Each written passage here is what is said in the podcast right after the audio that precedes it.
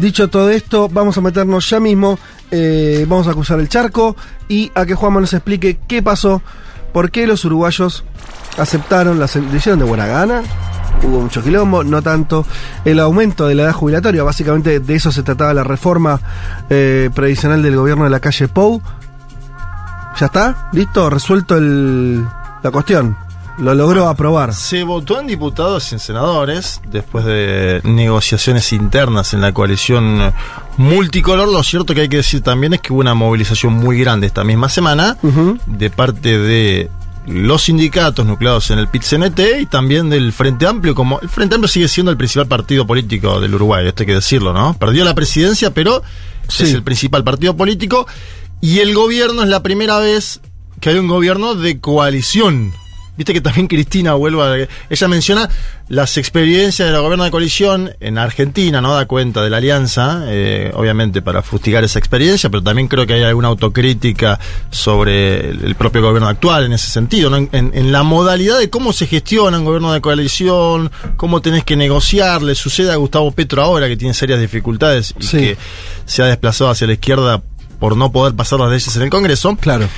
La calle Pau lo que hizo es eh, abroquelar a la coalición eh, multicolor y lograr que se apruebe eh, esta reforma jubilatoria con el argumento de hacer una seguridad social sostenible. Viste que esa es la idea Sí. de las derechas. en cuanto a lo jubilatorio, hay que mencionar que viene de algunos triunfos parlamentarios, pero también con complejidad, ¿no? La ley de urgente consideración, acordate aquel megapaquetazo que iniciara su gobierno, que luego tuvo una cita electoral, que la ganó por poco, la ganó por poco como ganó la propia presidencia, después vino el escándalo de su jefe de custodio, ¿no? Eh, Astesiano, eh, un escándalo que le hizo perder algo de popularidad a la calle Pou, y ahora este proyecto donde yo te decía a propósito lo de la seguridad social sostenible, porque porque se habla largo y tendido en el Uruguay y en diversos países como justificación a este tipo de propuestas de el descenso en las tasas de natalidad, uno, y un aumento en la expectativa de vida, ¿no? Mm. Eh, y dicen ellos, de aquel lado del mostrador, que se tornará insostenible a mediano y largo plazo, por eso esto. Las partes central de la propuesta, porque hay muchas partes técnicas que no me voy a meter en eso. Te veo, la parte central Sí. de la propuesta es un aumento de la edad mínima de la jubilación de 60 a 65 años que va a ser gradual. Es decir, los nacidos en el año 73 se van a poder jubilar a los 61, Ajá. los nacidos en el 74 a los 62 y así llegar a los nacidos Bien. en el 77 que van a ser los primeros, la primera generación Que se jubilan los que 65. se jubilan los 65 ¿Y es años. igual para mujeres y para hombres? Sí. Ok. La calle mantuvo negociaciones con, lo decía, sus partidos. Son cinco partidos. La calle es del Partido Nacional. Se espera que su sucesor sea también del Partido Nacional. Pero es un gobierno de coalición. Es decir, está el Partido Colorado, el otro partido fuerte histórico del Uruguay. Mm, Está la formación de Guido Manini, ex jefe del ejército, cabildo Sí, abierto. Más, ¿no? eh, más derecha, extrema derecha. Sí, cada vez es una extrema derecha, Derecha nacionalista, más nacionalista. Por ahí tiene algún similitud con Payo Cuba, ¿no? Este hombre outsider que va hoy por la presidencia de Paraguay y que está en tercer lugar en las eh, encuestas. Decía entonces, la calle mantuvo negociaciones abiertas con Manini y también con Julio María Sanguinetti. Y explicó, y me parece bueno el audio, porque tiene que salir a explicar qué salió de esa negociación. Y él dice... Pero todo- perdón, esto es previo a la aprobación. Claro. Vos estás contando la cocina de cómo llegaron Exacto. a la aprobación. Sí, Bien. te estoy diciendo que había. No me quiero meter en técnico porque había, hay discusiones muy técnicas, Sí. que fueron las que plantearon tanto Cabildo Abierto como el Partido Colorado. Y la calle La Salda acepta cuestiones Sí. de ambos partidos y dice: Teníamos un litro de leche, se le fue echando agua, pero sigue siendo leche. A ver, escuchamos al presidente del Uruguay. Que vamos a salir a todo el país a explicar esta reforma, que es una muy buena reforma. Y en el fondo, y en el fondo, todos lo saben. Que no lo digan es otra cosa. ¿Por qué se esperó hasta este momento? ¿Eso no generó tensiones a la interna de la coalición? No sé si escucharon, sí, lo tienen que haber escuchado, aquello de echarle agua a la leche. Nosotros teníamos un, un litro de leche. Y se le fue echando agua, agua, agua, agua, sigue siendo leche. Si fuera agua y leche ya no, no- no impulsaríamos la reforma. Y eso es la obligación que uno tiene del gobierno. Y ojo, eh, entiendo la posición de los distintos partidos políticos de la coalición. Y hoy estamos llegando a un acuerdo que, insisto, al principio, creemos que es sostenible. Bueno, la música de fondo estaba en un evento público. Sí, decir, le en- prendieron en el el departamento de Soriano. cassette. Metieron ahí una cumbia, ¿no? Que lo despertó un poco a. a- No lo distrajo, por lo menos. Sí, pero viste que estás en el interior uruguayo, en el departamento de Soriano, tranquilo, suena una banda de fondo. ¿Cómo? Ahí decía él, ¿no? Teníamos un litro de leche, se le fue echando agua, pero sigue Pero siendo. la, la idea es que negociaran algunos puntos, pero no en lo central. ¿Qué es esto que decías vos? Me parece, Sí. el aumento de la edad jubilatoria es lo que buscaban. Lo que pasa es que en el medio hay ya una interna que se va dando de cara a las próximas presidenciales, claro. ¿Sí? Eh, porque la calle Pou quisiera que sea Álvaro Delgado, alguien de su propio partido. Y porque los demás también dicen, che, nosotros tenemos candidatos, ¿cómo vamos a negociar esto? El Partido En- Colorado es un partido histórico. Guido en Uruguay no hay reelección, recordemos eso. No pueden reelegir ni una vez. O sea, tienen que dejar pasar en el medio un Dejan periodo. pasar un periodo, como hizo Tabaré Vázquez con Claro. eh, José Mújica. Hay un histórico presidente del Uruguay que en la Argentina, porque con esto vuelvo, ¿no? En la calle enfrenta grandes complejidades al interior, pero acá se lo plantea como un presidente, ¿no? El, el mayor exponente, diría hoy, de la derecha latinoamericana, la calle Pop, para los medios argentinos, ¿no? Es, el, es a quien miran, digamos. Sí, porque tiene cierta. Sí, bueno, Cierta no, legitimidad, ¿no? no quedan ahora muchos gobernantes de, de derecha en. Bueno, este es el América otro del argumento, pero cuando estaba Bolsonaro, viste que Bolsonaro era como una mancha Sí, venenosa, claro, no, claro. Lo, no lo abrazaban, abrazaban a la calle y lo paseaban por todos los estudios. Total. Otro que pasearon mucho por los estudios es el expresidente Julio María Sanguinetti, Mm. muy presente en la negociación de esta ley con la calle, ¿sí? Eh, porque digo, acá es, lo, lo sienta Pagni y uno parece que es un jubilado Sanguinetti. No, Sanguinetti es un activo de la política que se fue del Parlamento, pero sigue siendo activo, así como lo es José Mujica. Viste que en el Uruguay pasa mucho eso, ¿no? Sí. De que el expresidente que se va y tiene un lugar de consejero, pero que a la vez importa bastante en el partido. Y Sanguinetti no solo defendió la propuesta, sino que hizo un contrapunto con la Argentina. A ver, escuchemos.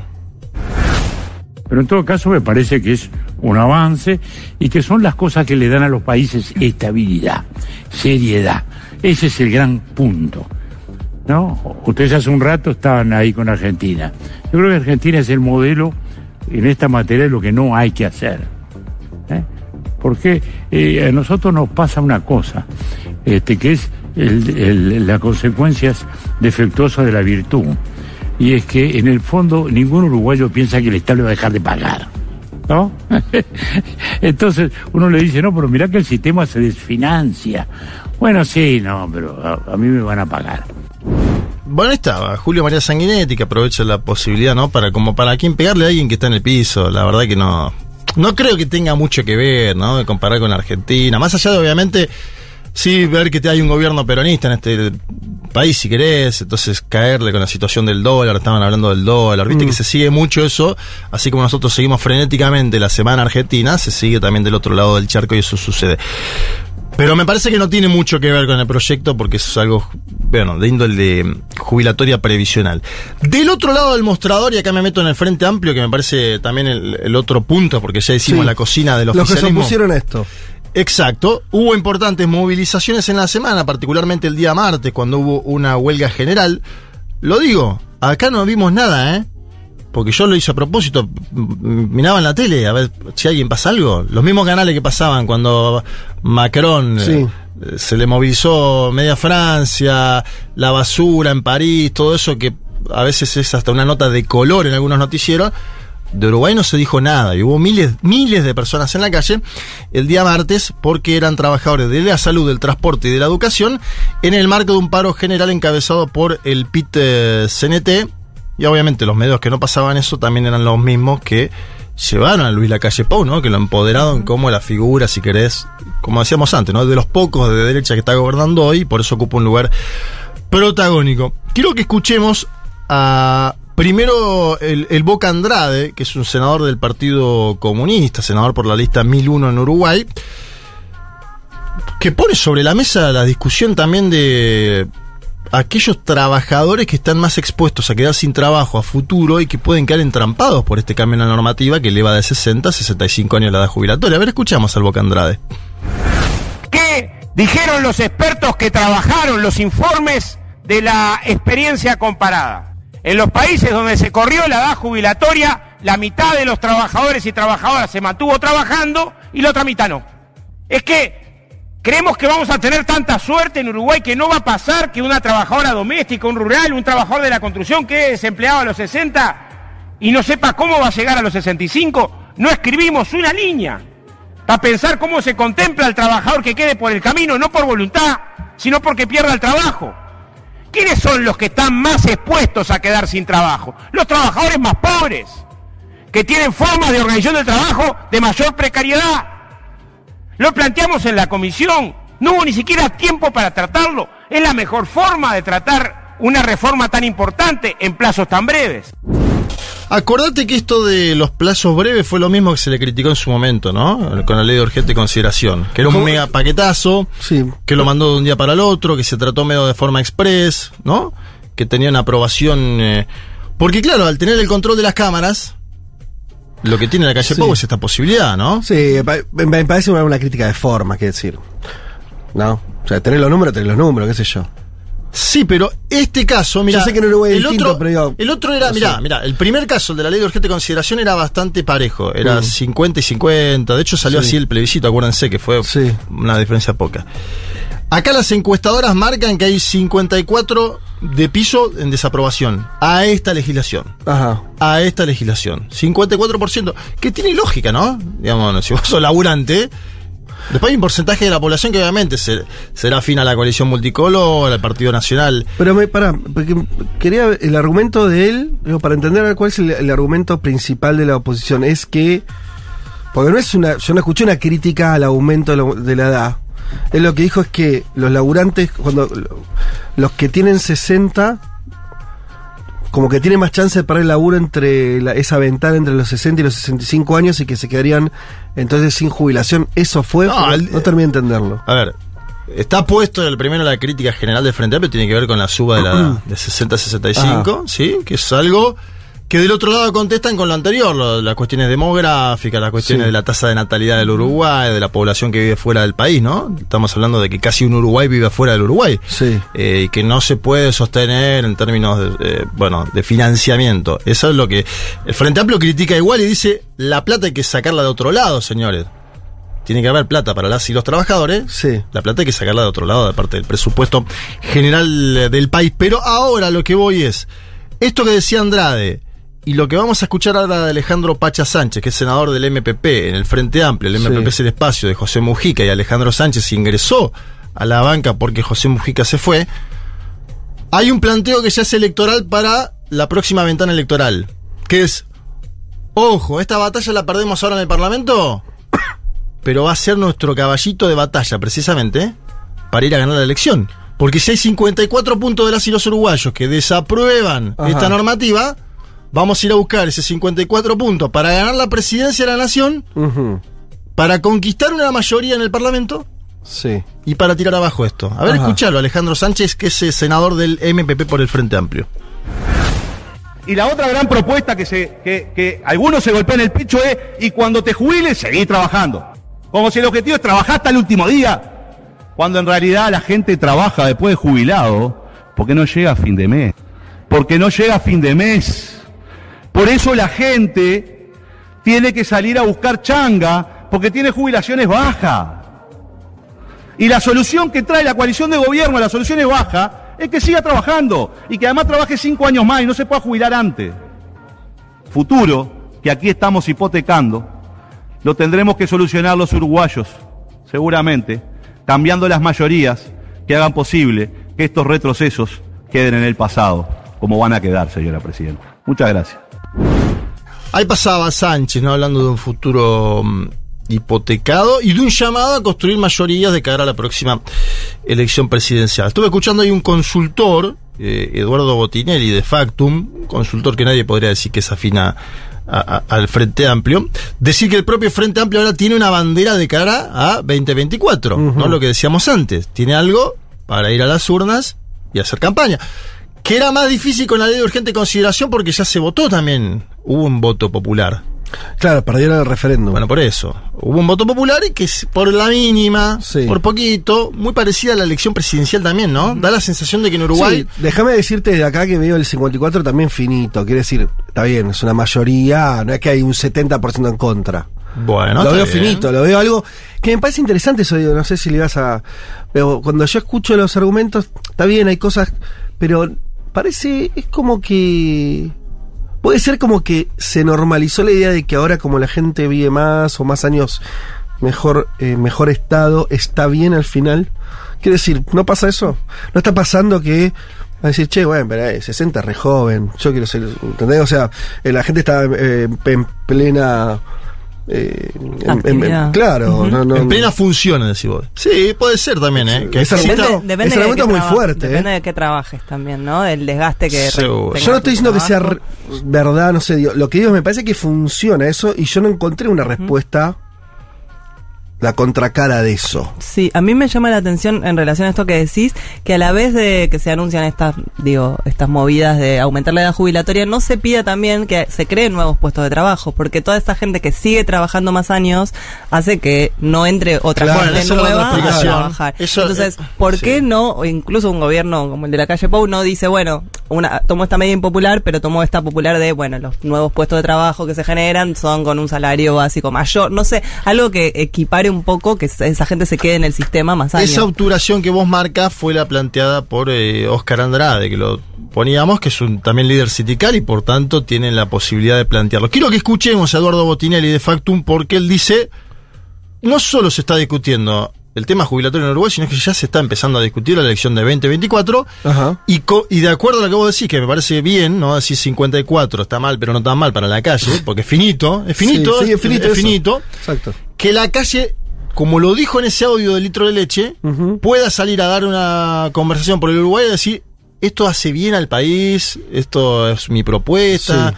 nos vamos a presentar a, a cinco años más de gobierno, mi candidato va a ser tal, y acepto esto porque me parece que está bien a futuro para el Uruguay. Escuchamos a Eduardo Botinelli de Factum plantear esto de la disputa para el año 2024. Pero lo, lo que sí es cierto es que ahora tiene una bandera para el 2024, que es la reforma de la seguridad social. Ahí va a estar la disputa, si funciona eh, como, como elemento de campaña o si se da el proceso que el presidente, por lo menos, no toda la coalición, está convencido que se puede dar, que es que eh, a la población se la pueda convencer que es una buena reforma, que es necesaria, y ese va a ser uno de los terrenos de disputa entre el oficialismo y oposición en torno a este tema. Bien, eh, lo otro que quiero marcar es el que tenía hasta ahora buena aceptación popular en encuestas era la calle Pou, que es conocido. Digo, hay que ver- él tiene que instalar un candidato. Claro, claro. En caso que No sea es lo. Delgado, tiene que instalarlo. Sería más fácil si tuviera habilitada la reelección, sería otra, otra dinámica. Y sería muy difícil también para el Frente Amplio ahí, porque el Frente Amplio tiene colocado a dos precandidatos que tienen alcance nacional de conocimiento. Una, Carolina Cose, que es intendenta de Montevideo, y otro que es el alcalde de Canelones, hablo de Yamandu Orsi, estuve viendo algunos números de Orsi que son buenos en Uruguay. Digo, eh, puede ser para cualquiera de los dos esto, porque son los dos muy competitivos. Imagínate que gobernar Montevideo es gobernar la ciudad más importante del Uruguay, es gobernar la mitad del Uruguay en términos poblacionales, ¿no? En lo que hace Carolina Cose, y eso le da le da cierta espalda para mostrarse competitiva en esa interna. Ya veremos qué sucede con esa interna y veremos también qué hace el oficialismo, que va a tener... eh, eh, para el Frente Amplio es más fácil. ¿Por qué? Porque no es, es, un, es un partido de partidos, pero es un partido el Frente Amplio. Claro, el otro, la- el otro, El otro es es una, coalición. coalición de gobierno que consiguió un litro de leche, que lo aguó y que sigue siendo leche, pero andás a ver a futuro. Bueno, muy bien. Seguramente están llegando algunos mensajitos o muchos eh, de oyentes que vienen en Uruguay. Estamos ahí con una internet un poquito. Ah, mira. A ver si acá nos saludan desde Rocha. Lo más grave es que para que. Es que. Ah. Ah, para que saliera, entiendo, lo estoy. lo- lo- se le chispoteé el teclado. Para que saliera, transaron Manini con Manini, Claro. que es uno de los. Lo lo nombrabas, antes, ¿eh? y se aumentó la jubilación a cargos altos en militares. Bueno, ese es el otro punto que Ese nos fue uno de la- de la- de las Una de las negociaciones. prendas de negociación, claro. Eh, que Guido Manini también sabe que tiene capacidad, iba a decir de extorsión, no de negociación política, porque son cinco sentados en la mesa. Entonces Guido Manini dice, yo te lo voto, pero necesito estas condiciones. Y el Partido Colorado se pone celoso de que una nueva formación, en este caso con Guido Manini, plantee tantas cuestiones. Y también plantea, porque es uno de los partidos históricos el Colorado en Uruguay. Eh, acá nos dice una socia uruguaya, nos sube la edad, nos baja la jubilación. las AF, AFAP, AFAPs obligatorias para todos. No se toca la caja militar, que es altamente deficitaria porque se jubilan antes y con montos altos. Y no se toca el aporte de los empresarios. Si se necesita más financiamiento, que pongan también ellos. Bueno, ahí está, Si no, ese todo- punto final del todo el sacrificio siempre de los trabajadores. Claro. Somos un país de viejes en Uruguay, Sí. a los cuales la mayoría no les importa esta su edad porque ya están jubilados.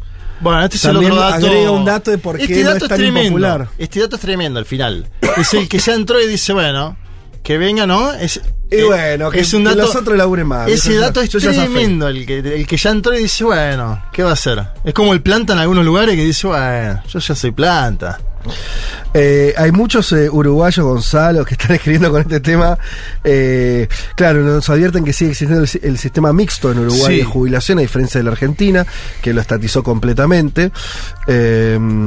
Siempre habrá que eh, agradecer semejante cuestión, ¿viste? Porque en América Latina, en general, los países siguen discutiendo eso. Bueno, ahora nosotros también lo vamos a discutir porque los que se candidatean para este año dicen que algunos que quieren volver a las AFJP y demás.